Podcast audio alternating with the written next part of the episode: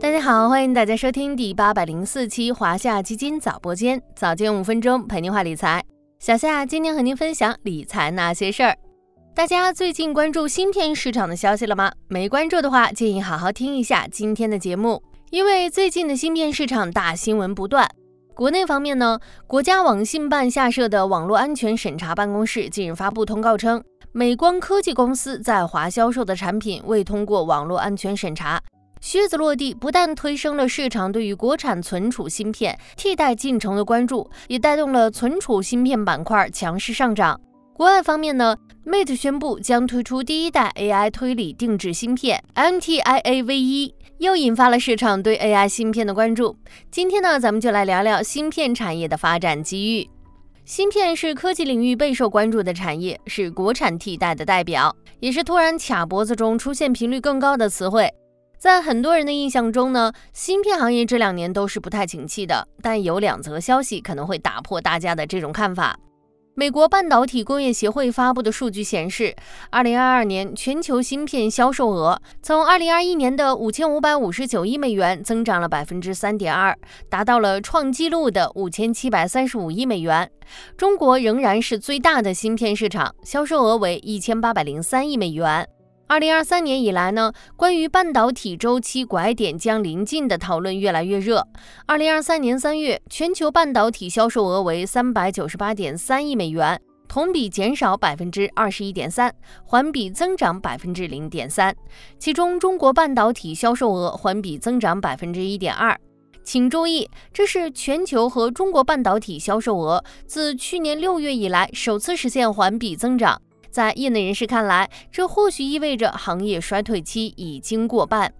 三季度是半导体产业的需求旺季，也被视作是今年半导体板块业绩的胜负手。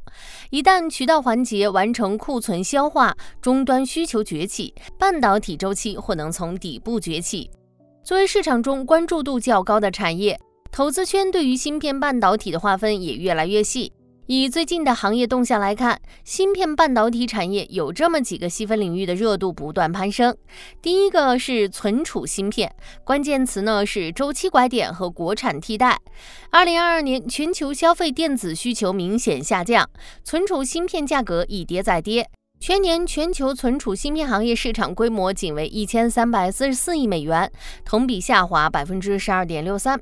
相比其他的芯片啊，存储芯片厂商往往会根据行业景气度调节产能，具有较强的周期性，以三到四年为一个周期。存储芯片行业本轮下行行情已接近两年，价格已近上轮周期底部位置，有望在下半年迎来拐点。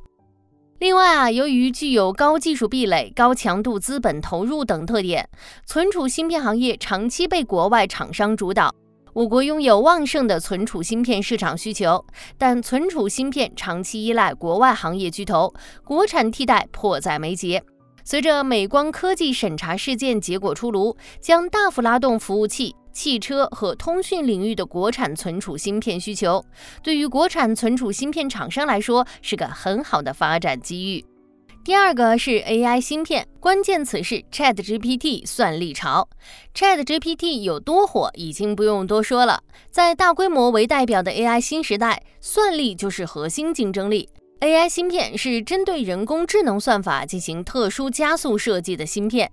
大名鼎鼎的英伟达是目前当之无愧的 AI 算力王者，其研发的 A100、H100 系列芯片占据金字塔顶尖位置。也是 ChatGPT 这样的大型语言模型背后的动力来源。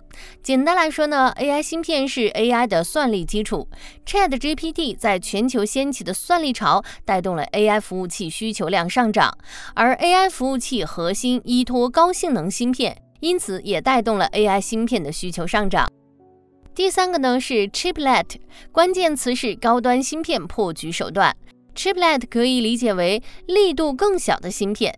小芯片可以拼装成大芯片，将若干芯粒集成形成复杂功能芯片，可以突破单芯片光刻面积的瓶颈和设计周期的制约。在美国制裁局面下，Chiplet 有助于国产芯片提升同制程下的性能，不妨看作国产芯片突破先进制程的赶超魔力棒。